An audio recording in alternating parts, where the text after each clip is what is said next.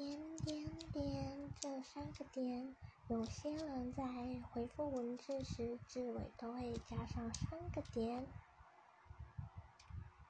再来就是傻眼的表情贴，大致上